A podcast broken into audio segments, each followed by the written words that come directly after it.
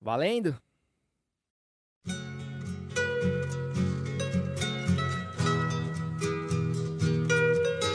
Então vou prestar atenção nessa bosta aqui. Glória a Deus. Glória a Deus. Jovem, vencedor moral de eleição é igual jogar a final de igual para igual e perder. Não serve pra nada. Começa agora o 45 episódio de. Futeversivo.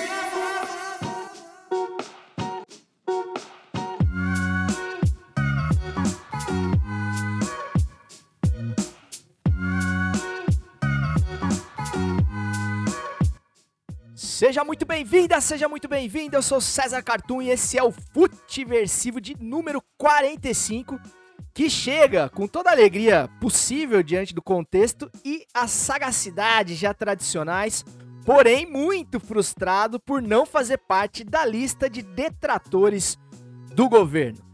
Lembrando que você pode falar com esse podcast através do Instagram do Futiversivo, arroba Futiversivo, e também através do TikTok, não te julgaremos. Estamos lá sem fazer dancinha e com um grande êxito. Uh, o maior alcance do Futiversivo, por incrível que pareça, é no TikTok. A galera tá super reagindo lá aos vídeos que eu tenho postado no TikTok, fiquei bem feliz. Então, se você usa TikTok também, pode seguir lá que não julgaremos. É, ah, falando em TikTok, aliás, em Instagram, essa semana o, o, o, nosso convidado, inclusive, já está ostentando um deles, um desses wallpapers, que para você que é velho, que nem nós, é aquela proteção de tela do celular. É, tem várias artes aí de várias camisas históricas de times do Brasil, de fora, seleções, Maradona. Enfim, tem uma série de artes fodásticas lá que o ADM do, do arroba Futiversivo fez e disponibilizou lá nos stories. Tem um, tem um destaque lá que chama Wallpaper. Você pode ir lá e salvar o seu preferido. Vai lá que tá muito legal. E se você não segue o Futiversivo, já aproveita para seguir. Beleza? O episódio de hoje tá sendo gravado em 3 de dezembro do ainda 2020, que insiste em não acabar. Mas antes de apresentar a mesa do Futiversivo e passar o cardápio do episódio, quero agradecer ao convidado da semana passada, seu Felipe Solari que junto comigo, Claudião Mar e Marquinhos e Léo, é, indiretamente, fizemos, eu acho que um, um, documento assim histórico, um programa que eu fiquei muito orgulhoso de ter feito. E eu tenho certeza que para quem tava na fissura de material de Maradona, enfim, depois da morte dele, é, ficou satisfeito em ouvir também. Não à toa, foi um episódio que teve quase quatro vezes o número de plays em média do que a gente costuma ter no Futiversivo. Muito claro, pelo Solari, pela participação dele, pelo Maradona, né? Pelo tema do episódio. E, e também pela, pela, pela vontade das pessoas aí de conhecer conteúdos novos. Então, se você chegou aí no Futiversivo através do episódio especial do Maradona e tá dando outra chance pra gente, fica com nós aí, que eu tenho certeza que esse episódio vai ser pelo menos melhor que o jogo do Corinthians. E no episódio de hoje tem a eliminação do Flamengo e do Ceni. E não, essa não é a reprise do episódio retrasado. Depois tem os 20 centavos de opinião da mesa sobre o VAR no Brasil. É, não precisamos falar de VAR, mas falaremos. E antes de falar do passado glorioso do Vasco da Gama, campeão da América, sim senhor, no Pitadinha Histórica, com ele, Cláudio Campos. No gol da Alemanha, quando o episódio tiver com um astral muito muito lá no alto, a gente vai lembrar que ainda estamos no Brasil com a revoltante, abre aspas, vitória do Flamengo nos tribunais. E, no que indica, o nosso convidado vai trazer uma série que fala da vida de outro ídolo argentino, também pupilo de Diego. Mas antes de dar início aos trabalhos, finalmente vamos apresentar a mesa do Futiversivo, que tem desfalques importantes hoje, assim como o Inter no jogo contra o Boca de ontem, porém com substituição à altura. Começando com ele, o amante do pretérito, o recordista de participações em lives de futebol, o sócio do Zoom, Cláudio Campos, e o seu pitadinha histórica exclamação. Fala galera, tudo bem? Mais uma vez aqui desfalcado, mas com melhores opções e escolhas do que Abel Braga e Rogério Ceni. Vamos para cima, vamos embora, mais um episódio. E fechando a escalação compacta de hoje com ele, o proprietário do pior plano de internet do Brasil, tá brigando comigo, aliás. o Joe Rogan possível, o Dana White do humor, o reincidente Márcio Careca do podcast Meia Cancha. Salve, Carecone! Fala César, fala Claudião, rapaziada aí, todo mundo escutando o Futeversivo. Uma honra estar aqui de novo, obrigado pelo convite. Vamos aí, né? Coincidentemente eu participei do programa que a gente falou do Rogério hoje e de Flamengo, hoje vamos de novo. Mas hoje a gente tá um pouquinho mais animado.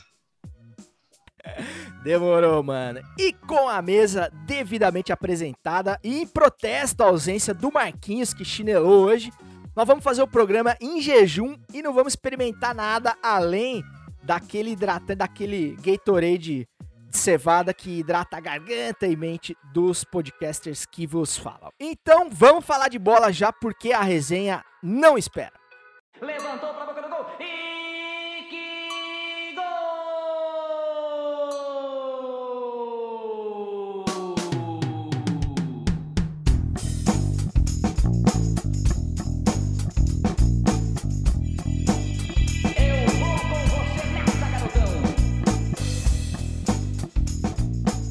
Porra!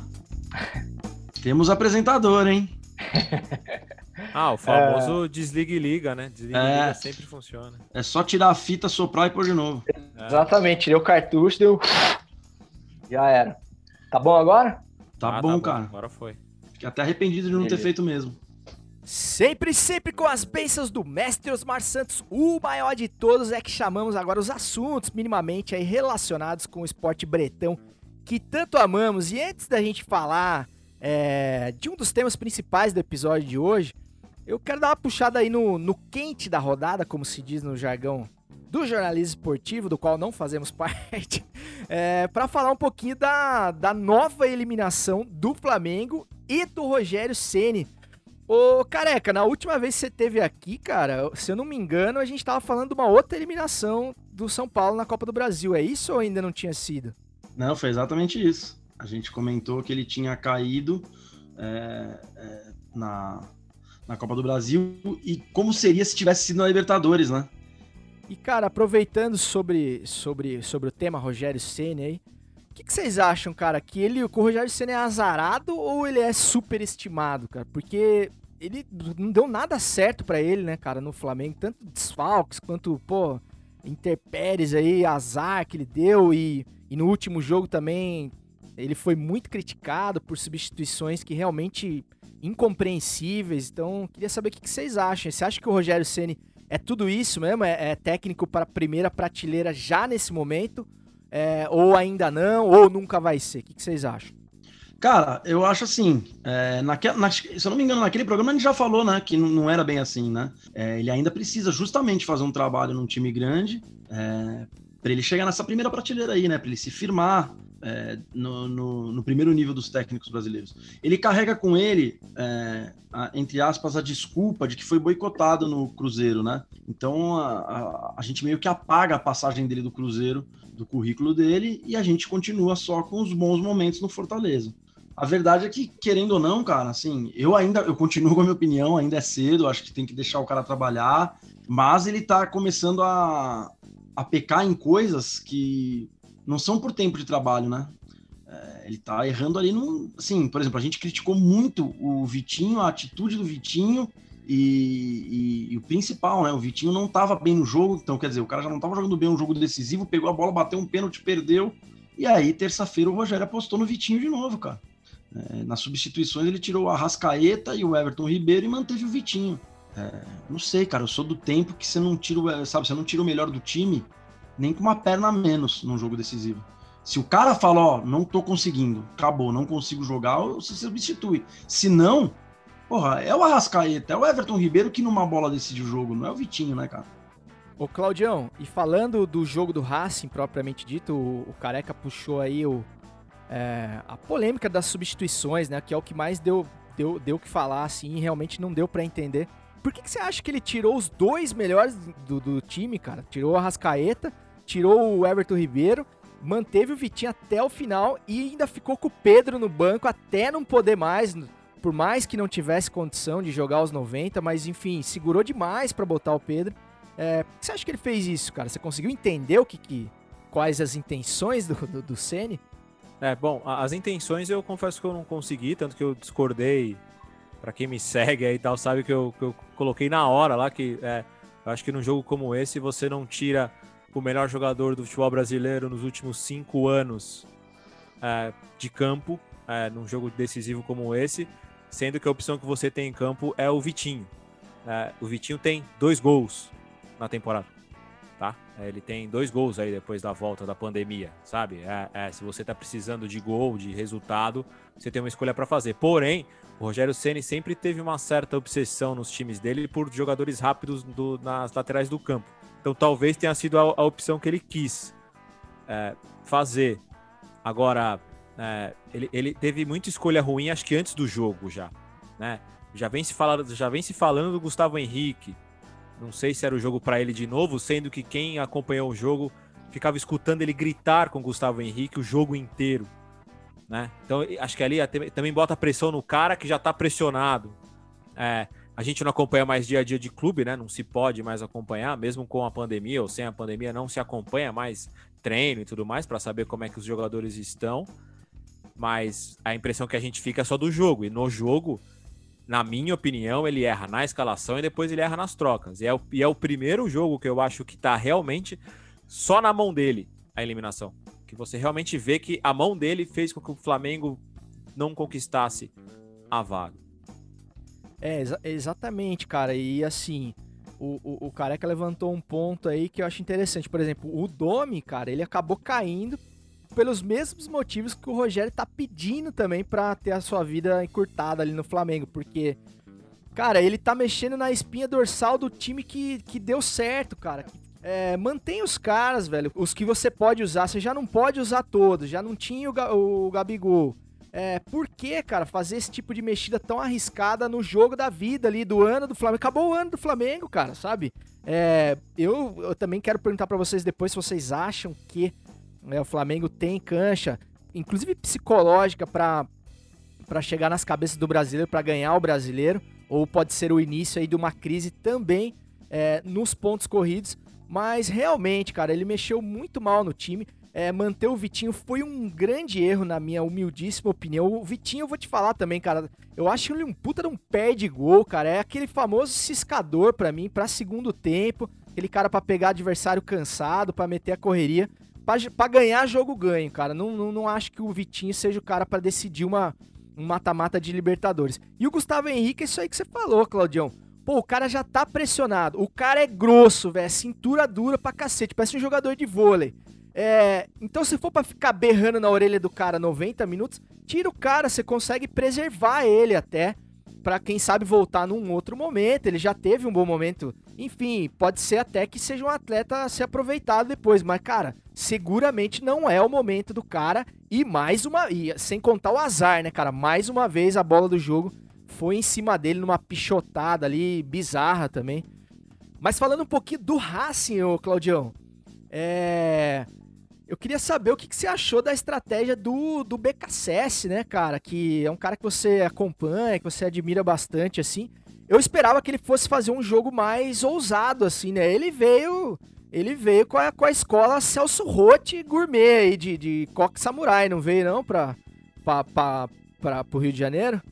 Veio porque ele sabia também que se ele abrisse o jogo da forma como alguns times fizeram contra o Flamengo, mesmo com o Flamengo não tão ajeitado como o do ano passado, é muito arriscado. Né? E, e- e- outra coisa, a gente citou isso aqui no podcast, né?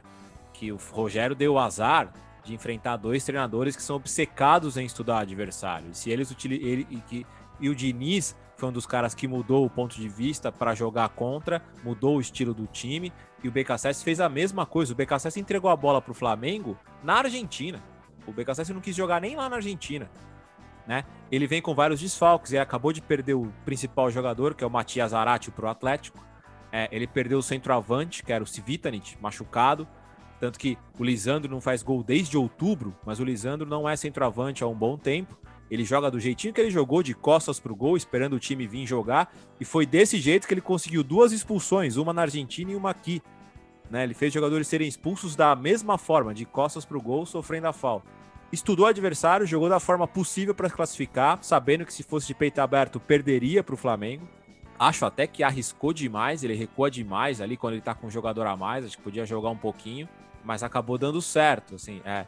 Agora, repito, se estudou o Flamengo para jogar contra o Flamengo, acho que esse é o mérito. E, e, a gente às vezes acha que lá do outro lado só tem Boca Juniors e River jogando, e esquece que esses outros times têm qualidade, têm bons jogadores. Não vamos esquecer, de lá saiu o Lautaro recentemente, saiu agora o Zaratio, é, eles, eles estavam sem o principal meia deles, que é um dos líderes da seleção chilena, o, o, o Cholo, o Cholo, que joga no meio-campo, o Cholo Dias.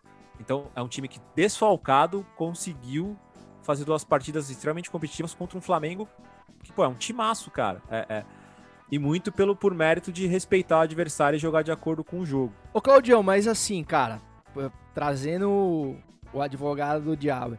Por exemplo, se o Flamengo passa e o e não fosse o BKC, se fosse, sei lá, o, o Carilli, você não acha que iam cair de pau nele por ele ter dado a bola pro Flamengo nos dois jogos? Eu acho que com, com seis desfalques, sendo quatro titulares e jogando contra o Flamengo, e você traz dois empates e perde nos pênaltis, cara, que podia acontecer, ok, sabe? É, que você não pode jogar daquela forma e tomar duas pauladas, né? É, aí eu acho que seria algo problemático. Né? Ele sai um pouco mais na Argentina do que aqui. Eu acho que quando ele tá com a mais, eu acho que ele exagera ao colocar o Orban para jogar. Eu não sei se precisava colocar mais um zagueiro. E ele, ele chama o Flamengo para jogar. Só que é o seguinte também, não vamos esquecer, o gol do Flamengo sai de bola parada. O do Flamengo não sai de bola rolando, tabelando, infiltrando na defesa. O Flamengo começa a jogar bola na área depois dos 30 minutos do, do, do, do segundo tempo. Então, mas no, no, no, segundo tempo, depois de ter tomado o gol, sim, porque virou aquele desespero e tal, aí virou pelada, mas assim, no primeiro tempo, cara, uma coisa que eu ficaria putíssimo se eu fosse flamenguista, como torcedor do Flamengo deve ter ficado, é que o Flamengo não fez o gol porque não quis, cara, porque ficou de preciosismo. Aquela bola do Vitinho, ele tinha mais umas 4, 5 alternativas do que fazer. Ele podia jogar por cima, ele podia tirar o goleiro que já tava caído, ele podia fazer um monte de coisa, ele foi displicente, como ele sempre é, aliás na hora de finalizar. Já deu pra ele entender o tamanho da responsa que era, ainda mais depois de ter feito a merda que ele fez na Copa do Brasil. Então podia ter levado um pouco mais a sério, nem que fosse pra dar uma bomba na, em cima do goleiro, enfim. Mas, pô, perdeu o gol daquele jeito. E aquele gol de futebol lá, cara, na, na jogada, se não me engano, é a Arrascaeta joga para trás. E aí chega, o cara chega de cabeça com o golzão aberto, o goleiro dentro do gol praticamente, ele quer fazer jogadinha de futebol e tocar pro meio da pequena área. Pô, faz o gol e mata o jogo, cara. Depois você vai fazer graça, entendeu? É, eu acho que a, a, o principal desse jogo, eu acho que esse jogo até o Flamengo até que criou bem, principalmente no primeiro tempo.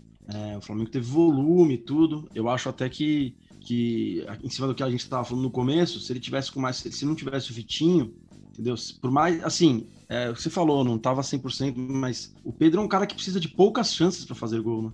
É, dificilmente o Pedro, se tivesse uma de todas aquelas chances do jogo, não teria guardado o Flamengo não teria um jogo muito mais tranquilo. Agora, acho que o grande lance, é, assim, do Flamengo já um pouquinho antes do Ceni, mas tá para mim assim se se fortalecendo isso na, na, nessa era Rogério Ceni, a defesa do Flamengo é uma baba, cara. É impressionante. É, eu não sei, assim, é, falando assim, bem, bem visão de, de torcedor de boteco que vê o jogo, olha os gols que o Flamengo toma, cara.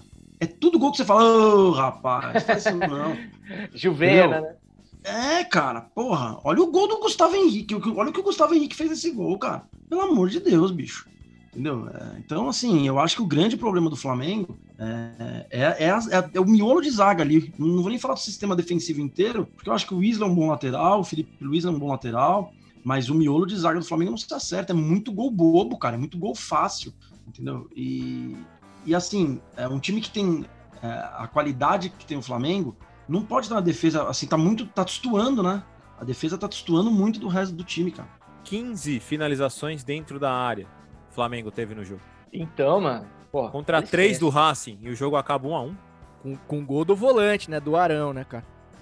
Cara, além dele mexer mal pros 90 minutos, pô, será que ele não pensou que o jogo podia ir pros pênaltis, cara? Ele tira os caras mais técnicos do time e aí ele tem que encerrar a série com o Arão batendo pênalti. Você viu que o Arão, ele não sabe nem correr pra bola, cara. Ele não tem nem. É, pela passada, você não diz que é, que é jogador para decidir uma um mata-mata de Libertadores, cara. Absurdo ele ter feito isso. Estranho, né, cara? Porque assim, o, o Arrascaeta e o, e o Everton Ribeiro, é, mesmo os dois sendo meias de ligação, eles têm características e formas de jogar diferente, né? Tanto que eles conseguem jogar bem juntos. Eu até entendo que por algum motivo ali na cabeça. É lógico, pô, o cara tá treinando todo dia, né? meu? Muita soberba nossa vir aqui falar. "Pô, ele tem um porquê. Logicamente ele tem um porquê. Mas o que, me, o que me causa um estranhamento grande é você pensar assim, porra, se ele tirasse um dos dois pra tentar fazer alguma coisa diferente ali naquele momento do jogo, eu até entenderia. Mas Isso, ele tirou os dois meias. Aí ele avança o Gerson, libera o Gerson e o time fica meio. Você vê que o time tá. Você vê que a hora que o Flamengo tá com a bola, falta, né? Um cara, falta um dos dois para articular. Eu de verdade acredito que se ele mantém ao menos um dos dois, as chances do Flamengo eram muito maiores. É, imagina o, o, o presida do Fortaleza, né? Deve estar triste com essas eliminações do Flamengo, deve estar realmente de- deprimido. Mas, cara, vamos falar de outra coisa que tem chamado muita atenção no futebol brasileiro pro lado negativo. É, aqui não é o Fox Sport Rádio, não é o Jogo Aberto, enfim. Mas, cara, a gente vai falar um pouquinho de VAR, mas quem sabe de uma maneira mais conceitual, filosófica, e pra gente tentar entender se o VAR tá se pagando, pelo menos no Brasil, cara. Que, qual que vocês acham que é o grande problema do VAR? Vocês acham que o problema tá na, na tecnologia, começando aí pelo Carecone? No mau uso dessa tecnologia ou na interpretação da regra do jogo que tá sendo mal aplicada? O que, que você acha que é o, o principal BO aí do, do VAR Tupiniquim, ô careca? Cara, eu acho que é a parte humana do negócio. A gente, a gente sempre teve. Assim, é, eu, eu, eu sou um cara que eu ainda sou a favor do VAR. É, e sempre fui um defensor quando começou a surgir é, a ideia dele. E eu sempre defendi que, assim, gente, vamos passar um período aí difícil até se adaptar. E depois tudo bem, mas é, é isso, faz parte de uma evolução. Entendeu? Vai ser difícil, mas vamos, vamos, vamos, vamos fazer da melhor maneira possível. Mas eu acho que o grande problema no Brasil, tá? Eu não, eu não, eu não vou analisar o VAR no mundo. No Brasil, o problema do VAR é o, é o humano, é o cara que tá lá no VAR. Porque a gente sempre teve arbitragens ruins. A ideia era o VAR vir para solucionar. E aí a gente tem maus árbitros no VAR. E aí você não, você não resolveu o problema, você tem dois problemas. Entendeu? É, eu acho que hoje, um, num determinado momento, por incrível que pareça, o problema no VAR não eram as marcações, era o ele estava demorando um tempo absurdo para lances muito simples. E agora eu já acho que não é o tempo. O tempo tem que ser até que razoável, mas são as interpretações, são os conceitos.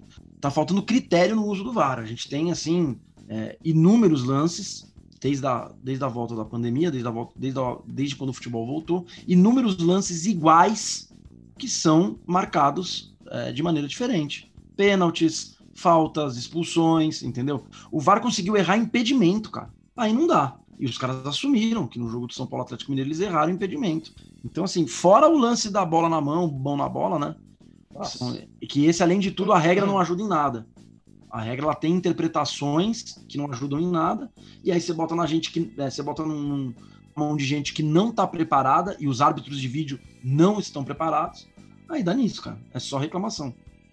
Ô Claudião, e é, pegando o gancho aí do critério, né, que o Careca usou, é, você não acha que também, além dos caras serem fracos, os que estão atuando em campo, tanto lá na salinha quanto no campo, é, o problema não é de recomendação também, as, as, as famosas recomendações, porque a impressão que dá é que eles, eles mudam isso a cada tempo de jogo, não é nem a cada jogo, assim, porque é isso, cara é- são dois pesos, duas medidas completamente diferentes, para lances às vezes idênticos, é, onde um ele marca, o outro não marca. Você acha que os caras são só incompetentes ou tá faltando comando, tá faltando uma, uma decisão conjunta, assim? Assim como acontece entre governo federal e governo estadual, por exemplo, na questão da pandemia, é, trazendo essa metáfora aí do, do, do- da Brasileia dos novos tempos. É, você não acha que isso vale também pra comissão de arbitragem, enfim, essa galera que tá responsável aí? É, então, eu vou trazer um pouquinho de conceito histórico, né? Já que eu tô aqui representando Pitadinha. É, muita administração, muito, muita liderança de arbitragem no Brasil vem de histórico de militar. É histórico. Você puxar o pente fino de comissão de arbitragem, árbitros nos anos 60, 70, muito tem é, resquício militar. Então criou-se esse conceito autoritário na arbitragem brasileira desde sempre, tá? E de que ele tem o poder e que ele gosta de aparecer. Isso é histórico na arbitragem brasileira. Ah, tem uns que a gente satiriza, tem uns que a gente. Mas né, Dulcídio Vanderlei Bosquilha nos anos 70, Oscar Roberto Godoy nos anos 90, eram extremamente autoritários. O que a gente vê hoje de, de árbitro showman não é brincadeira. E o VAR daqui, ele abraçou essa ideia. Ele gosta de participar do jogo e não é a instrução dada mundialmente para o VAR. Tá? É, eu fiz até um comparativo que eu, que eu acompanhei o Everton em Leeds da, da da- do fim de semana na, na Europa. E aí, outra coisa comportamental é do atleta, né? Querendo ou não, a gente mora num país que é, farol vermelho o cara passa, só freia no radar, não atravessa a rua na faixa, sabe? Essas coisinhas pequenas, assim, de comportamento que, que influencia na partida. Você tá assistindo o Everton em Leeds, sai o gol, o bandeira, seguindo a regra, só levanta a bandeira depois, o árbitro põe a mão lá no ouvido pra escutar, o cara fala, ó, tava impedido. Ele apita pra área, ó, impedimento, acabou, o jogo segue. Aqui no Brasil a gente sabe, se perderia três minutos de reclamação, de jogador cobrando que ele fosse pro VAR. Nesse jogo foram anulados três gols e nos três não durou mais do que 15 segundos para que a bola voltasse a rolar. Então, é assim, toda tecnologia que você entrega para uma sociedade depende muito da questão comportamental. Se você, e, e aí a gente não vai conseguir mudar da noite para o dia. É, então a gente ainda vê o lado humano prevalecer nas decisões, ao invés de simplesmente a tecnologia ajudar o jogo. Acho que esse é o principal problema. Não, e o que a gente imaginou de, de que a tecnologia ia acabar com a discussão de boteco é balela total, né? Eu acho que, acho que aumentou, né?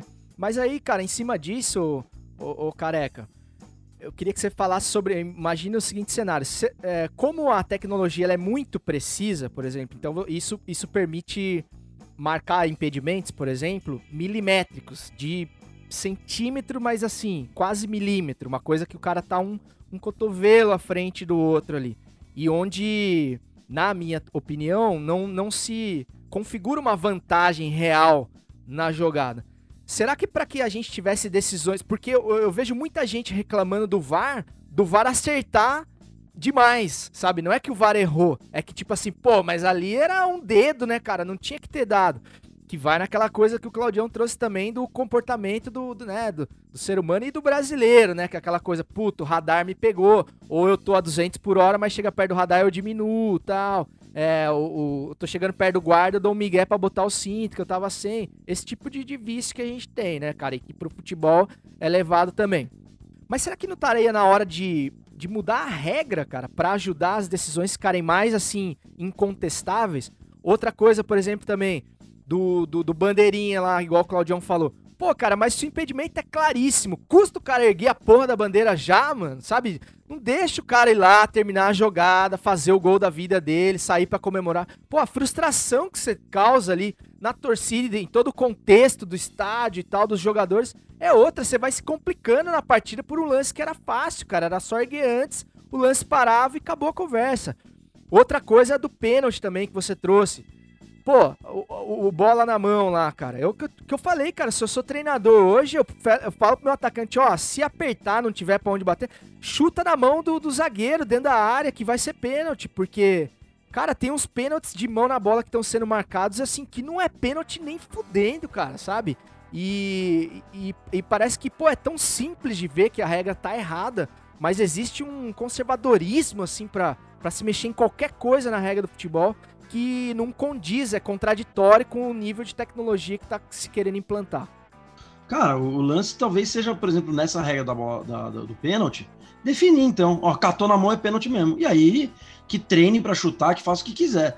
Porque você começa a, a ver, e, cara, uma das coisas, um, um dos meus esportes favoritos hoje em dia é ter um jogo que tá passando em dois canais diferentes. Aí dá um lance polêmico, eu fico zapeando. Juro por Deus que eu faço isso. Eu fico zapeando pra ver as opiniões dos árbitros. E aí é um festival de groselha, cara. Cara, o Salvio, ex-SPN, atual Globo, era um comentarista de arbitragem que eu respeitava tanto, cara. Tanto. Eu não sei o que tá acontecendo com ele na Globo. Assim, ele tá falando coisas que, meu, você fala, não, Salvio, poxa. Fala isso, amigão. Entendeu? E aí eles começam, olha, não, peraí, quando o atacante chuta, o zagueiro ele tem que estar com uma posição é, virada, o braço a tal distância que segue o movimento, mas se o ascendente dele for leão, é pênalti. Aí não tem jeito. Se a bola pega na mão e o ascendente dele é leão, aí infelizmente não tem o que fazer. Porra, é um- é- sabe? É umas interpretações. Porque a partir do momento que você tem uma regra que é interpretativa, Você tem três pessoas olhando, fudeu, bicho. É interpretação. Então, se, se o cara esticou o braço, pênalti, cara. Pênalti, acabou. Eu vou pegar dois jogos do Corinthians, um pela Copa do Brasil e um pelo Brasileiro. O Corinthians é América Mineiro, o Lucas Piton tá correndo de costas, velho. A bola bate na mão dele e o cara dá pênalti contra o Corinthians. Não foi. Corinthians e Curitiba, o Lucas Piton pega uma bola de primeiro e dá uma porrada. O jogador do Curitiba tá pulando. Aquilo não é pênalti, cara. Mas se você deu aquele lá, tem que dar esse. Mas para mim, nenhum dos dois são pênaltis. São jogadas que a bola é, é, pegou na mão do cara. Foi um, foi um movimento do, da jogada ali, entendeu? E outra coisa também, é, antes de, de passar pro Cláudio de novo. É, quando, quando a decisão era entre bandeirinha e juiz, primeiro que tinha na posição hierárquica o juiz é a palavra final, né? Então, se ele achasse que não foi, não era.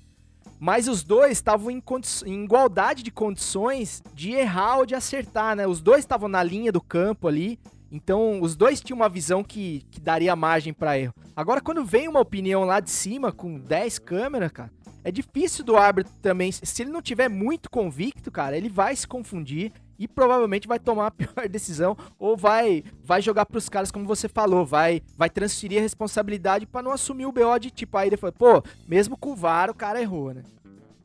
É isso, cara. É isso, porque eu, eu penso assim, assim, ó, você, você imagina você na posição do árbitro, você tá apitando o jogo. Aí você tá olhando aqui, aí você falou, segue o jogo. Aí o cara fala aqui na tua orelha, vem dar uma olhada. Você já vai com a cabeça, Acabou, né? a, a sua convicção já cai ali uns 15%. Aí quando você vê a primeira, a segunda, a terceira, a quarta câmera, câmera lenta, você fala, puta, meu, será?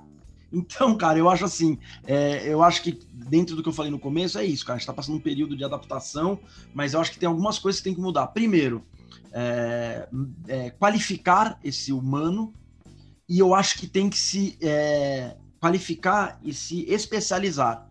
Ó, você a partir de agora é árbitro de vídeo você a partir de agora é árbitro de campo. Porque o cara tendo a experiência do campo e, e, se, e se, especializando em vídeo, ele sabe um, um, momento do jogo de travar também, uma hora de parar. Ele pode. A abordagem pode ser outra. Fala, escuta, você não marcou, você viu da bem daí, o cara fala, vi, ele fala, então tá bom, vai, vai com você. O cara fala, tava meio encoberto, ele fala, então tá bom, vem dar uma olhada. E a última coisa que eu queria falar, cara, só voltando no que o Claudio falou, sem me estender muito, é, precisa melhorar o ser humano no Brasil, né? E aí já não é só pro VAR, é pro brasileiro. E isso acaba é, sendo um trabalho muito, muito maior de, de longo prazo, né? Eu vou dar o exemplo do Lisca.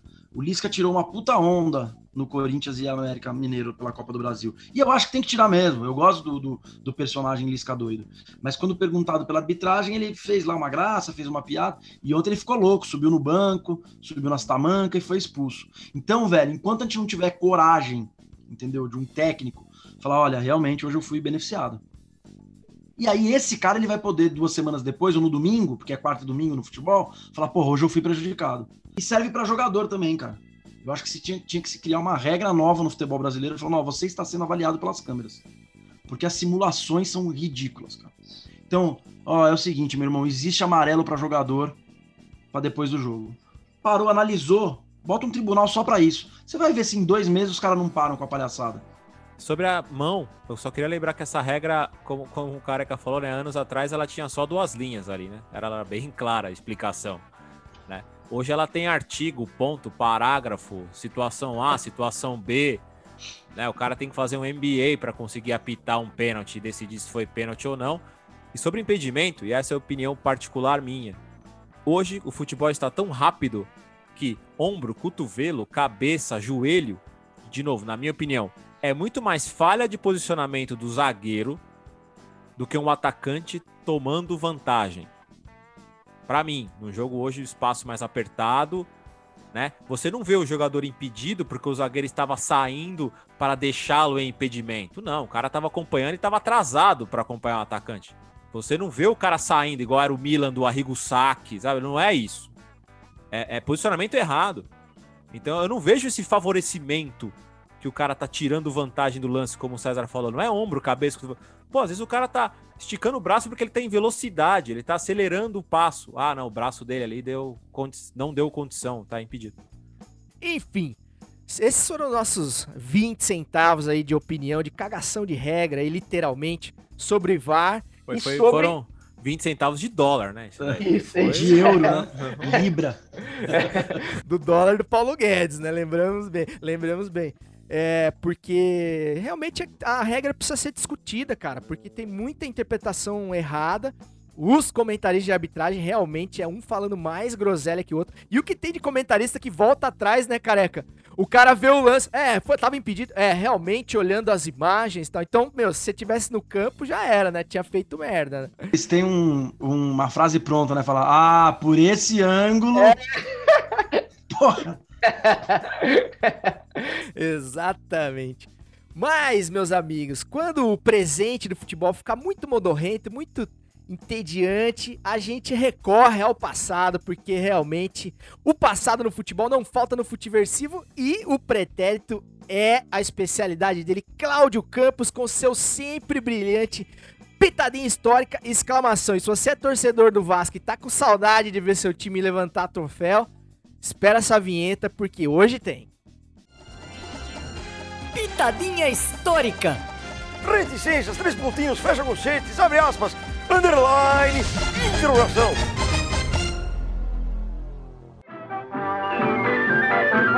Vamos lá que hoje é de graça, no boteco do José. Entra homem, entra menino, entra velho, entra mulher. É só dizer que é vascaíno, que é amigo do Lelé. Vamos lá que hoje é de graça, no boteco do José. Entra homem, entra menino, entra velho, entra mulher. É só dizer que é vascaíno, que é amigo do Lelé. Você acabou de ouvir aí no Boteco do José, na voz de Linda Batista, a canção do Carnaval de 1946 que comemorava o título estadual do Vasco em, de 45, mas que também foi uma música famosa por representar o Expresso da Vitória, time do Vasco famoso da década de 40, que foi base da seleção brasileira na Copa do Mundo de 50 e que ganhou o Campeonato Sul-Americano de 48, que deu origem né, que foi uma das inspirações para a criação não só da Libertadores aqui, mas tem muita gente que diz que franceses, jornalistas franceses que estavam no Brasil se inspiraram e levaram a ideia para a Europa, para originar, para criar a Liga dos Campeões, né, a Copa dos Campeões Europeias. E por que, que eu tô- trouxe essa música? Falei de Expresso da Vitória. Porque, momento de merchan, né? Foi lançado essa semana o podcast, o episódio da, da série chamada La Copa de Mi Vida, onde eu conto a história de campeões da Libertadores, dos clubes campeões da Libertadores, e essa semana é do Vasco. Né? Tive a presença de um cara que eu confesso que eu não conhecia pessoalmente, ali o Garone, que é um historiador do Vasco, trabalha na Lancinete, Vasco TV, e assim, enciclopédia humana. A gente trouxe muita história desse time do Expresso da Vitória, passou por todas as conquistas e, claro, né?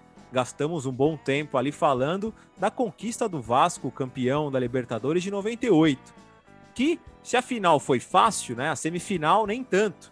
Era o River Plate, campeão da Libertadores de 96, da Supercopa de 97, onde ele tinha goleado o Vasco na semifinal. Porém, Juninho Pernambucano fez um gol que depois virou música. E é o que a gente vai ouvir agora na voz de Luiz Roberto, né? O Vasco na semifinal contra o River Plate, no Monumental, gol de falta do Juninho. Bora! Juninho reclama do posicionamento da barreira. Os argentinos são campeões nesse tipo de catimba, né? Como a gente costuma dizer na gira do futebol, eles sabem da arte de catimbar. Vai o Juninho na cobrança da falta. Gol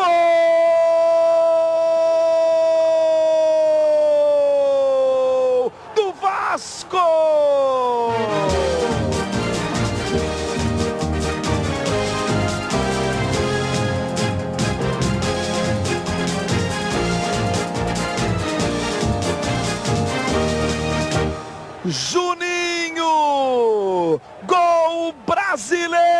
Na Taça Libertadores da América. De novo para você, na gaveta de Burgos, para arrebentar com o coração da torcida vascaína. Juninho pode ser o gol da classificação. Grande, grande Cláudio Campos e uma bela lembrança do Vasco da Gama. Se você não ouviu ainda o Pitadinha especial do Vasco, é, ouça lá, porque realmente é uma enciclopédia, é um dossiê, realmente, um documento. E como é que é o nome do cara lá mesmo, ô, Cláudio? É, O nome dele é André, mas ele gosta de ser chamado, ele é conhecido por Garone, ele tem o blog do Garone, e, pô, ele tá em todas as mídias, e aí até outro, ele, ele tá participando de um projeto especial da revista Corner, que é uma edição que se chamará 1898, que é homenagem à fundação do Vasco, que vai trazer histórias só do Vasco na edição da Corner, né? Ele é o líder do projeto. Pô, maravilha, cara. E. Mas lembrando desse time do Vasco aí, que já tinha a base de 97, né, Claudião? Que é o timaço do Edmundo, enfim, que ganhou o Campeonato Brasileiro. O Edmundo, é, segundo muitos, o melhor do mundo em 97. Eu não sei se chega a tanto, mas realmente jogou bola demais o Edmundo, fez gol de tudo quanto é jeito. E aí ele acabou saindo, ele e o Evair. E aí, mas o Vasco trouxe Luizão e Donizete Pantera, né, cara, pra essa campanha da Libertadores e tinha uma galera casca grossa nas áreas, Mauro Galvão, é, Vitor, o lateral que foi campeão pelo São Paulo, multicampeão pelo São Paulo, jogou no Cruzeiro, jogou no Corinthians. E esse time do Vasco realmente dá, deve dar saudade no, nos torcedores do Gigante da Colina, porque realmente, cara, era um, era um esquadrão, né, Claudio? Cara, né, e muita coisa bacana, assim, que você vai buscar, né? Tem surgimento de Felipe e Pedrinho, que vinham da base. É, você tinha o Juninho Pernambucano, que tinha vindo três anos antes do Esporte Recife, muito jovem ainda. É, é, Mauro Galvão, super experiente. Carlos Germano, que já estava quase 10 anos no time. Perde a dupla de ataque, aí pô, cá entre nós, né? O Eurico Miranda manda bem demais em montar a dupla Donizete e Luizão, que, pô, quem viu, viu, né, cara? Então, é, é, tem muita coisa bacana que a gente recorda muito detalhes dessa conquista lá, porque tem muita coisa interessante. A final chega a ser fácil, mas a chegada uhum. até lá, o bicho pega. Foi difícil pro Vasco chegar até lá. Ai, cara, a gente fica falando disso aí quando a gente faz os scratch lá no meia cancha também, que, que dor no coração, né, cara? O que, que era o futebol brasileiro? Porque o Vasco tinha esse timaço e em 98 o Corinthians tava com aquele time campeão brasileiro, cara.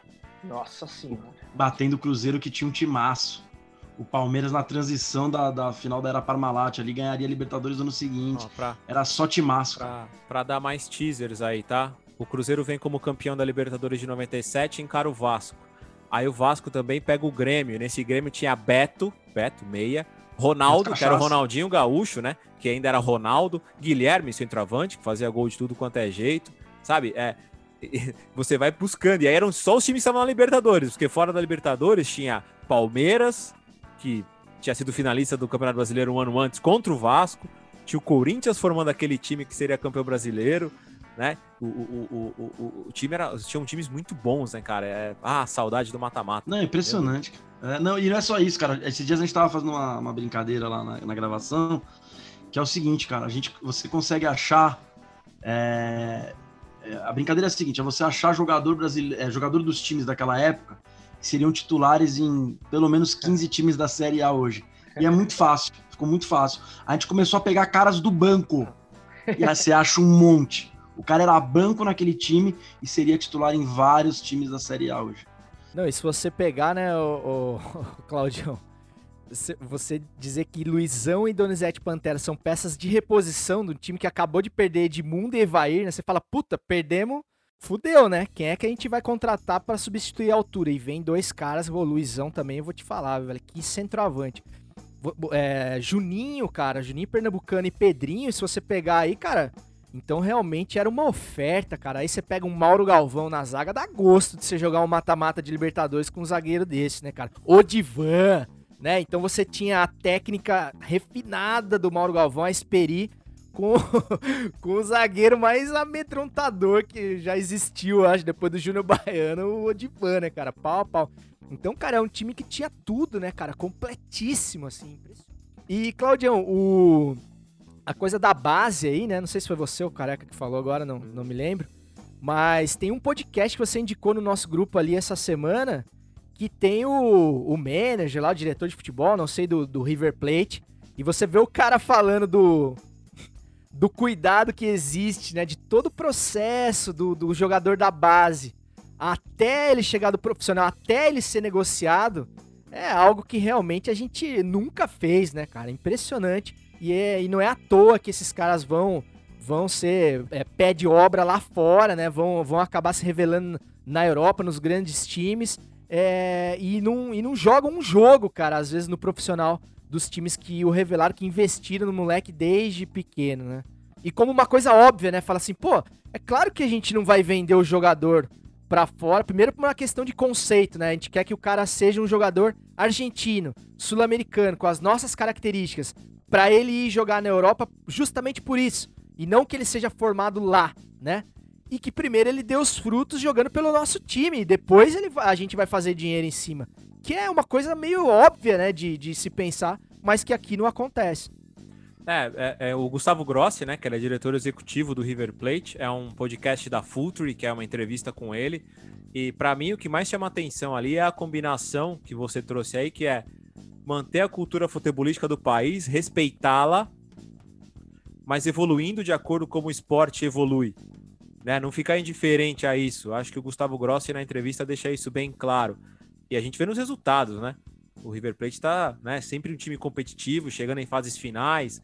A gente tem aqui os últimos campeões brasileiros aí tudo mais. É, o Palmeiras mudando um pouco agora com os garotos, isso é sensacional. Acho que o Abel Ferreira tem dado corda para a molecada se sentir mais à vontade. Mas o Flamengo, ele vendeu seus jogadores mais jovens para comprar jogadores mais velhos. E essa conta uma hora chega, né? Se o projeto não der certo, como esse ano, né? Se o projeto não deu certo, você não ganha títulos, você não tem renda, você sai cedo da Copa do Brasil, você não fecha o canal de TV para transmitir o estadual, você vai perdendo dinheiro, você vai ter que desmontar esse time em algum momento. Cruzeiro fez isso recentemente, Corinthians fez isso recentemente. Então, é, é, é tão simples, é tão óbvio quando você vê a entrevista com o Gustavo Gross, que fala, cara, é muito simples fazer isso no Brasil e isso era feito nos anos 90 que a gente está falando aqui, né? É aquele, é aquele, aquele trajeto tradicional, né? Surge na base ou no interior, vê um time maior, contrata, o cara se destaca, vai para Europa. É um processo, é degrau por degrau. E hoje já estão, os saltos são complexos, né? O cara bate na China, volta, sai daqui garoto, vira titular da seleção, você nem viu jogar, não sabe nem quem é. É, é tudo mais complexo. Só assim, em cima do que vocês estavam falando, esse lance de manter as raízes, né? É, foi o que eu falei, dá para fazer as duas coisas. Você pode criar atletas que estão acompanhando a evolução do futebol mundial com as raízes. Eu fui para Argentina, cara, há dois anos atrás, em 2018. E fui com a minha mulher e a gente fez os passeios tradicionais, né? Que qualquer casal brasileiro faz na Argentina, mas eu consegui. A gente foi para ver um show lá que ela queria ir ver de uma banda. Eu aproveitei e falei: não, então tá bom, então em contrapartida eu vou fazer umas coisas minhas também. Eu fui ver Racing Rosário no El Cilindro, no domingo de manhã. E acho que na terça-feira, cara, um dia à noite, a gente tava voltando pro hotel, cansado, eu entrei num jogo, cara, que eu não entendi o que o cara falou na porta do estádio, se era Série B ou Série C, juro que eu não entendi. O cara com uma puta má vontade, mas acabou me deixando entrar de graça no estádio. Um frio do cacete, e eu assisti os últimos 15 minutos do primeiro tempo e o segundo tempo é, do jogo.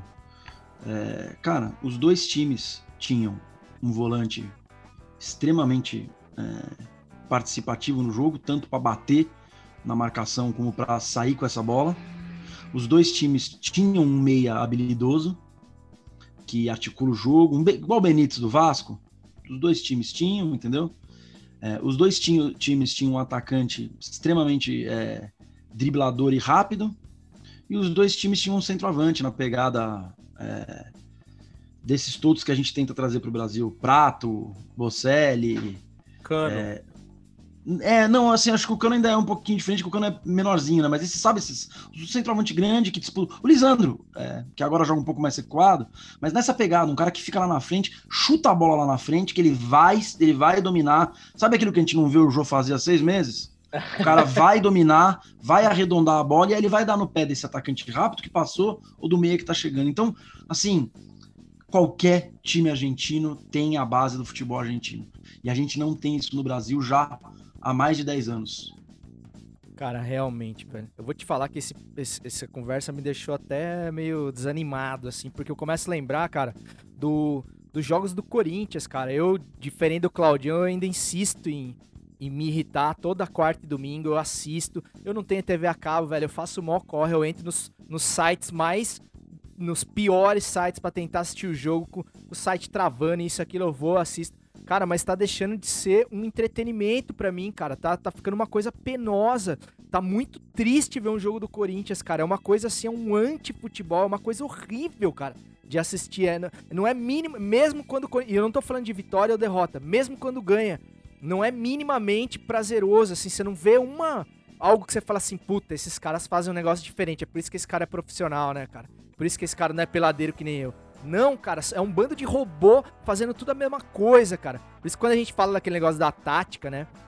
A gente acaba, às vezes, pegando no pé do Tactics e tudo mais, da escola, Bruno Formiga. Como sempre digo. Porra, ia passar o episódio sem ser É. cara, mano. eu não posso deixar, né, velho? Porra, como. uma hora e dez de papo aqui, cara. Tá, tá, tá no bingo do futiversivo. Tá tem no que... bingo, tá no bingo. É o jabá, é o jabá, falava. Mas é isso, cara, porque assim, o, a- a- o esquema tático, cara, seria pra justamente posicionar. É igual o roteiro, né? Eu faço o roteiro aqui justamente pra gente poder resenhar com o suporte, pra gente ter aqui pra onde correr caso né, a gente fique sem assunto, esqueça do que falar. Nunca aconteceu, mas de ficar sem assunto, graças a Deus. Mas assim. E o esquema tático teria que ser a mesma coisa: posicionar os atletas, saber o que cada um tem que fazer, as suas funções e tudo mais. Mas assim, deixar que o cara dentro de campo, velho, tenha autonomia, que ele, cons que ele consiga tomar decisões, cara. E você vê agora os jogos sem torcida, bicho. Os caras são robôs, literalmente. É o treinador falando cada passo que o cara vai dar no campo, entendeu? Porque justamente o cara parece que não sabe jogar sozinho. Ele não tem a, a malícia do futebol, ele não tem. Ele não é boleiro, cara. É um monte de jogador profissional que não é boleiro. Os caras são corredores, são atletas, são, são qualquer coisa, mas ele não é boleiro, tá ligado? É que sabe aquele cara na pelada que você, o jeito do cara andar, você já fala, esse cara é. Esse cara é boleiro. Esse cara aí é gordinho, é barrigudinho, é cabelo branco, mas, pô, esse cara joga bola. Não tem isso mais, cara. E aí você falou de manter a característica, o conceito do futebol. Você vê um time de segunda, terceira divisão da Argentina que tem aquele 10 baixinho, provavelmente troncudinho e tal, que é o cara mais técnico. Tem o centroavantão lá, que é grandão, que é o cara da trombada, mas que também tem uma técnica mínima pra dominar uma bola do jeito que ela vier, o tijolo que vier.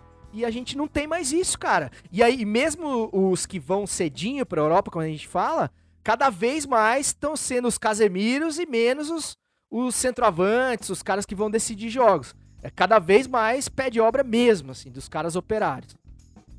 fazer uma coisa interessante, né? Eu vou citar três jogadores aqui que são parecidos. Eu vou citar o nome e você vai encaixar num dos perfis que o Careca falou, tá? É, o primeiro é o Messi, tá? Que ele foge de todos os perfis tão idolatrados e adorados pelos tatiqueis do mundo todo. O outro é o Lewandowski, tá? Que ele é centroavante, centroavante, que muita gente um tempo atrás achou que essa função não existia mais né? A gente fi- ficou por anos aí achando que não, camisa 9 não serve mais para jogar no futebol, não precisamos mais do 9. E nada, isso nada mais é do que uma reinvenção da função, porque a função ainda existe. E o terceiro, que também é uma reinvenção, porque vocês vão falar para mim que o Van Dijk joga fininho. É. É pau, meu. É pau. Ali na defesa ali é pau.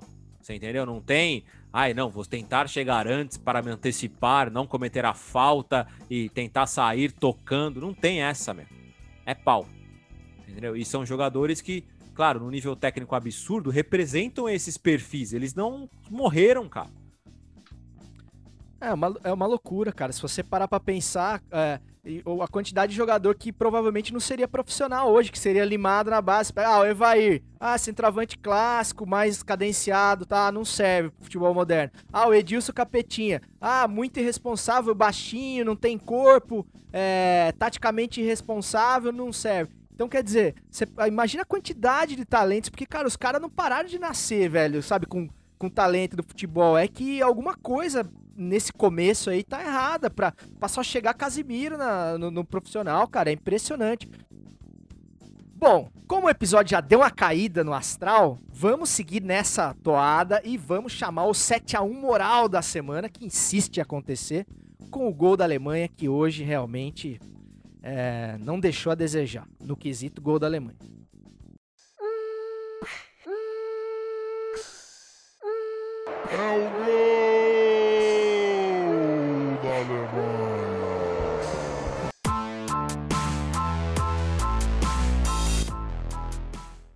Flá vence recurso e deixa de pagar 10 mil reais às famílias de incêndio no CT. Quase dois anos após o incêndio que tirou a vida de 10 jovens, o caso envolvendo o incêndio no Ninho do Urubu ainda rende episódios. Nessa quarta-feira, dia 2, a 13ª Câmara Civil do TJ do Rio de Janeiro acatou o recurso do Flamengo e encerrou o pagamento de uma pensão de 10 mil reais à família das vítimas, às famílias das vítimas, reduzindo tal quantia mensal para cinco salários mínimos, mínimos cerca de 5.225 reais, mais conhecido como a metade. A informação foi divulgada inicialmente pelo site Sport News Mundo. Essa pensão havia sido definida em decisão da primeira vara civil no ano de 2019, no final do ano, e era destinada aos parentes que ainda não tinham chegado a um acordo indenizatório com o clube. Desde então, vinha recorrendo, o Flamengo vinha recorrendo e conseguiu a anulação da obrigação com placar favorável de 2 a 1. O principal argumento da diretoria rubro-negra, que eu não consegui entender, foi de que não cabe à defensoria pública ou ao Ministério Público defender os familiares. Inclusive, eu perguntei para um grande brother meu, que é ouvinte do Futiversivo, meu parceiro de pelada, o Alex Lima, o craque Alex, que entre outros talentos também é advogado. É... Se realmente procedia né, coisa do. Depois a gente vai. É porque nem deveria entrar nesse mérito, mas enfim, só para tentar aqui dar chance para o mínimo do contraditório, é que o, a defensoria pública sim teria o direito de defender é, mas talvez o Ministério Público não. Mas o fato, o grande fato, é que o Flamengo, diante de uma tragédia causada por ele, pela instituição Flamengo, pela falta de infraestrutura, pela por ser relapso, por ser irresponsável, enfim, por, por não ter cuidado direito do, do, do patrimônio do clube, é, entregou 10 crianças mortas para os pais que confiaram a guarda nesse time e os caras estão usando brecha da lei para tentar diminuir uma pensão que já é ridícula, porque se você quiser trocar a vida do filho por 10 mil reais por mês, eu acho que ninguém vai aceitar. E os caras conseguem derrubar pela metade ainda, cara. Então, e é muito contraditório, né, cara? Você pega um time, nem que fosse um time mais humilde, mas você pega o Flamengo em si, cara, que é um time que adora arrotar saúde financeira, que tem um time, o time mais caro do Brasil, um elenco, pô, recheado de caras com salários milionários teria que ter tratado esse assunto. Fica difícil a gente falar coisas que, que fujam do clichê, mas o Flamengo tinha obrigação moral com a sua torcida, com a sua nação e, sobretudo, com essas famílias de tratar essas pessoas com um mínimo de empatia, de dignidade, cara. É muito indigno o cara ter que lutar para ganhar uma pensão de 10 conto e ainda ter reduzido para 5, cara. É, é de cair o S da bunda, é, para não falar outra coisa. É, é, complicado porque falar de dinheiro nessa situação, né? Porque eu tenho certeza que todas as famílias é, trocariam continuar numa situação difícil aí, batalhando para pagar as contas com os filhos próximos, né? É, assim, cara, a gente poderia falar de um monte de coisas, mas eu vou tentar resumir porque eu já falei demais no programa hoje. Se o Brasil fosse sério, o Flamengo só voltaria a disputar torneios depois de resolver isso. É simples tem, tem, tem confusão. Fala, Flamengo, é o seguinte: vocês treinam aí, as famílias estão aqui, você vê como é que vocês querem decidir. Só que enquanto vocês não decidirem o rumo das 10 famílias, vocês não disputam nenhum jogo oficial, tá bom? Muito obrigado aí, boa tarde e até a próxima. Acabou. Eu aposto com você que todos os acordos teriam sido assinados em uma semana. É isso, cara. Simples assim. Bom, é, Primeiro que é, eu vou trazer para uma questão social que é o seguinte, tá? Se fossem 10 moradores da Gávea que pulassem numa piscina vazia no clube social do Flamengo e morressem por bater a cabeça na piscina, o Flamengo já teria pago, é, já tinha negociado com as famílias que morariam, sei lá, em Copacabana, Ipanema ou sei lá, é, essa questão, tá? Eles já teriam resolvido isso na justiça. Com certeza, não é eu acho, eu tenho certeza que eles já teriam resolvido. Dito isso, é, não tem como você ficar indiferente, né? Ou você, nós torcedores e tal, tipo, como não pegar raiva do clube, né? Eu acho isso muito doido, assim, né, cara? O time é eliminado num dia e no outro dia vem essa notícia e, desculpa o palavreado, mas a reação é assim, né? Tem mais é que se foder mesmo, sabe? Porque um time que anuncia hoje, tá? que eu vou passar aqui, ó.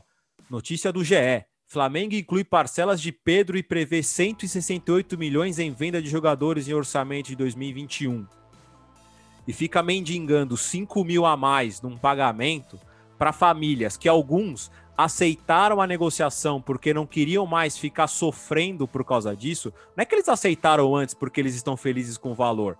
É porque é sofrido acordar, ligar para advogado e ficar perguntando sabe? Ah, tem notícia do Flamengo? Ah, o Flamengo não ligou. É o Flamengo não ligar pro filho daquela família.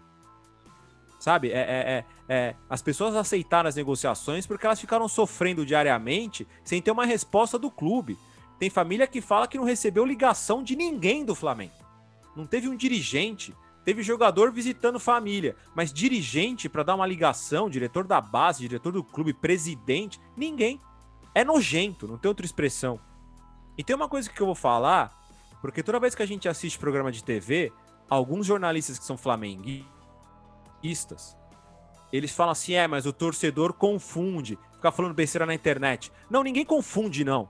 É revolta. Se a gente xinga o clube, ou xinga qualquer coisa do clube, ou tira sarro, é revolta. Não é porque a gente tá putinho com o Flamengo. Eu quero que o Flamengo se exploda.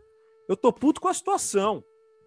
Se o Flamengo vai ser campeão, se não vai, eu nem torço pro Flamengo. A revolta que as pessoas colocam na internet é revolta pela situação mal resolvida. Vai fazer um ano essa merda. Sabe? Então, é. Querer trazer um pouquinho para clubismo numa hora dessas, achar que quando o torcedor provoca lá é porque ele tá sendo anti. Não, cara, é revolta. Revolta da sociedade mesmo. Foram pessoas queimadas numa estrutura de um clube milionário que cuidava Criança, de, 10 crianças. cuidavam de crianças e morando em container. Aí vem ex-presidente falar assim: ah, não é culpa minha. O outro, ah, não é culpa minha. Dá um tempo. Como é que a gente vai ficar indiferente a isso? Tem que se revoltar mesmo, cara. Não adianta vir jornalista que torce pro Flamengo ficar bravinho porque tem revolta na internet. Hoje, infelizmente, é o que dá para fazer. Exatamente, cara. Eu acho que a parte dessa, dessa secação assim ao Flamengo é, é, justamente parte da nossa impotência e não poder fazer nada diante do absurdo desse. A única coisa que você tem para fazer é, de repente, torcer contra ali. Não é o meu caso tal, mas assim, eu entendo perfeitamente, cara, sabe? Mas assim, e outra, eu não torço contra o time, porque tem, cara, profissionais ali, caras que merecem pra caramba. O time do Flamengo é um time fantástico, assim, um time que nos devolveu um pouquinho desse, desse prazer de assistir um jogo de futebol. Então, pô, tem todos os méritos, cara. Ganhou tudo ano passado. Mas assim, em relação à diretoria, que são os caras que acabam colhendo os frutos, né, da administração maravilhosa, de botar as contas em dia, cara, é por esses caras que às vezes eu torço contra, porque o sucesso desses caras significa legitimar esse tipo de, de, de atitude nefasta que esses caras estão tomando. E aí você puxa o histórico do Flamengo, né, cara?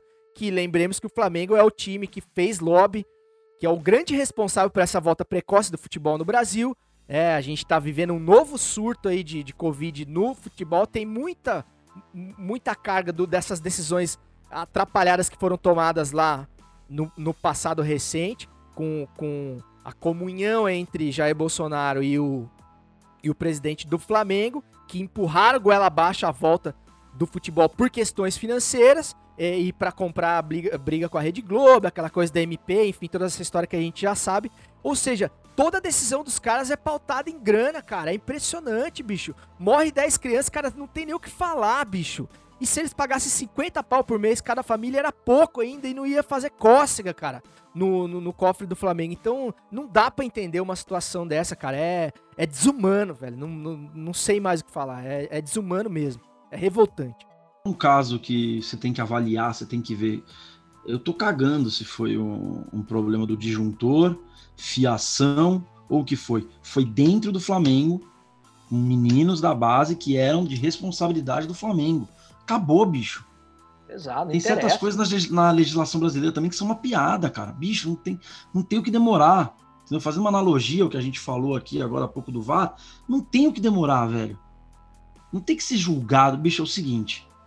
Esses moleques aqui, ó, eles dando certo aí no futebol, qual que é o salário de um jogador médio aí? Ah, é 40 pau por mês. São quantos anos de carreira? Ah, o cara joga uns 30. Então tá bom, Flamengo. Você vai pagar 40 pau por mês durante 30 anos. Acabou. Bate é o martelo e deu, né, cara? Tchau, é bicho. Ó, e se não pagar, perde ponto no torneio e é renda que é bloqueada, é um abraço, bicho. Entendeu? É, mas a gente, a gente tem uma legislação dos clubes que é uma piada no Brasil, porque você não responsabiliza ninguém. O cara, Não, e quando, o- assina, quando o cara é eleito presidente, a primeira coisa que fala assim, queridão, é o seguinte, a partir de agora, esses próximos três anos, a bucha é tua. Pessoa física. Tá ok? Você vai ser presidente? Porque a bucha é sua, pessoa física. Cara, a gente, a gente teria mais de 40 eh, presidentes de clubes presos. Fácil, Fácil. fácil. Não, e o que outra coisa que indigna é o, é o Flamengo ficar pagando de injustiçado, cara, nos bastidores, porque acusando as famílias de ficar enrolando pra fazer o acordo e fazer essa barganha, né, cara, que o Flamengo tá pechinchando a porra da pensão pra forçar as famílias que ainda não fecharam acordo, muitas delas forçadas, como o Claudião disse, a, a fechar o acordo de qualquer jeito, porque eles estão vendo que se demorar mais, os caras vão conseguir derrubar pra 2,5, pra 1.500, daqui a pouco vira um salário mínimo. Jovens, hoje nós vamos dar uma pulada no quem indica, vamos dar, vamos ter quem indica, mas sem a pompa tradicional, porque cara, a gente tá estouradaço no tempo, ainda bem, porque a resenha rendeu, rendeu demais, mesmo jogando com a menos e, e desfalcado aí de dois titulares, a gente chamou o cara certo pra representar e foi muito da hora, hein, careca. Então já quero chamar aí os, os seus salves finais, queria que você falasse um pouco aí do, dos próximos episódios do Meia Cancha e trouxesse um quem indica aí uma dica pra galera é, de série, de filme aí, de qualquer coisa que você esteja assistindo no momento aí pro, pro final de semana. E parece que em São Paulo não tá dando pra sair de novo, né? Já vai. Já estamos sendo trancados de novo. Pô, cara, primeiro eu queria agradecer de novo vocês dois aí, foi muito legal. É, falamos pra caramba, hein? Meu Deus do céu, boa sorte na edição aí, viu, Cezão? Vai precisar. cara, o meu, o meu destaque final é ainda um, um restinho de Maradona, cara. A gente teve ontem Boca e Inter no, no Beira Rio, e o Tevez, cara, jogador que eu sou muito, muito, muito fã, fez uma homenagem pro Maradona, que foi uma das coisas mais lindas, assim. Volta, Carlitos, volta. É, ele faz um gol, né, cara? E aí ele tira a camisa e ele tá com uma camisa da época do Maradona e faz comemora, os jogadores abraçam, todo mundo vê que, que ele tá com a, com a camisa e quando vem a entrevista coletiva é mais fica mais forte ainda o negócio, né? Mais emocionante. Essa camisa é uma camisa que o Maradona deu, em, pô, tô arrepiado, cara, deu pro Tevez e ela tava enquadrada na casa, na casa do Tevez, cara. Ele quebrou o quadro, tirou a camisa para usar no jogo e, e fazer a homenagem. É, eu falei um negócio no, no, no meia cancha lá de, de homenagem ao Maradona, cara, que Demais, é uma, demais. é uma polêmica grande aí, mas assim, a gente nunca vai entender, cara, o tamanho da adoração dos caras, a representatividade que o, que o, que o Maradona tem pro povo argentino. E o Tevez é essa representatividade, cara. O Tevez é esse cara, velho. O Tevez é muito Maradona, não com a bola no pé, não com os, com os números, não com a qualidade técnica, mas ele é, cara. Ele é mais um cara é, muito, muito pobre que venceu na, na Argentina através do futebol. E o que indica é esse, cara. É o Apache, a vida de Calito Teves, é, a série que tem no, no Netflix, que praticamente não fala da, da carreira dele. A série acaba quando ele estreia no profissional do Boca, mas ela conta a infância e adolescência do, do Teves na, né, na, na comunidade lá no Apache, onde ele nasceu e foi criado. E mostra um pouco também é, do comportamento né, da, do, do povo argentino, de como eles encaram a pobreza. Cara, é uma série bem legal, é, principalmente porque ela é muito próxima da verdade, né? Ela, é, ela foi, o Tevez teve participação no, na, na contribuição no roteiro. Então, quem indica é misturado com a homenagem do Tevez de ontem, ainda um restinho de Maradona aí, que se puder a gente pode toda semana ficar falando um pouquinho do Maradona que nunca cansa. Com certeza, careca, fez falta aí no episódio passado, cara, porque foi um jeito da gente viver um pouco esse, esse luto, assim, né? A gente não, eu mesmo não imaginei que eu fosse ficar tão triste. E com certeza, cara, o futebol ficou. Quando eu vejo os lances do Maradona, aí você, come, aí você assiste um Corinthians e Fortaleza, realmente é, é deprimente, assim, você vê que o futebol, ele não é mais o que ele já foi, realmente, cara, não tem saudosismo, não tem nada, é, é fato. É, e essa série é muito legal mesmo, cara, é uma novelinha, né, o, o careca? É, é, até uma pegada ali meio narcos com chiquititas, carro, tem uma coisa que fala muito da infância, é, da infância dele e tal, mas é muito bem produzida e, cara, a história do Maradona é um é, do, do Tevez é um é um roteiro assim muito cinematográfico, né? A história dele de infância, não vou ficar dando spoiler aqui, mas assim, cara, ele já teve que lutar muito, assim, na, na, na primeiríssima infância, assim, né? Vou, vou parar por aí. Pra quem não sabe, né? Acho que a maioria sabe, mas assim. Mas assim, é um cara que realmente tem uma história de vida e muito inspirada no Maradona, né? Talvez seja o ídolo do o, o fã do Maradona que mais tenha conseguido chegar próximo do ídolo, jogar na seleção da Argentina, jogar no Boca, enfim, mesmo sem dá pra gente comparar com o Maradona em campo. É, Claudiones, não sei se você chegou a assistir essa série, você quer falar alguma coisa ou dar os seus recados finais aí? Assisti, porque o Tevez é um dos jogadores que eu gosto, assim, da minha lista de jogadores que eu realmente admiro de ficar, parar para assistir. O Tevez está na minha lista. É, a camisa que ele usa ontem é do Metropolitano de 81.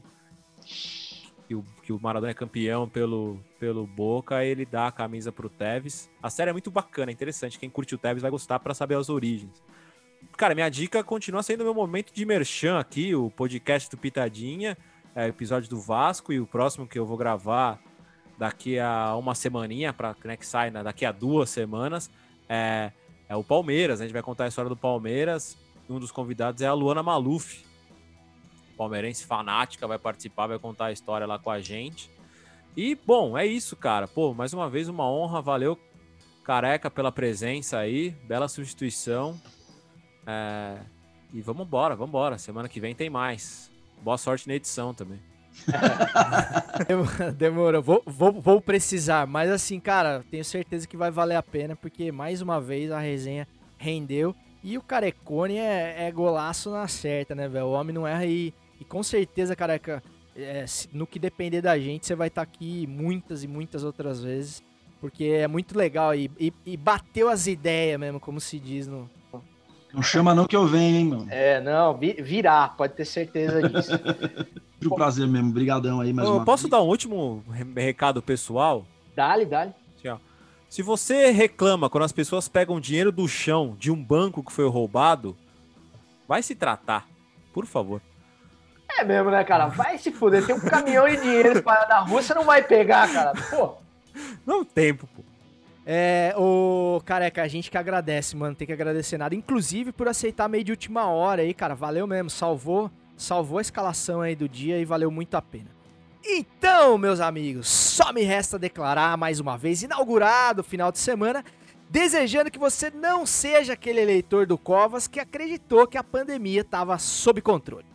Até semana que vem, tamo junto, mas ainda sem aglomerar. E vai demorar pra gente poder aglomerar com gosto e segue o jogo. É sem asas, não ultrapassa as janelas de nossas casas. Indignação.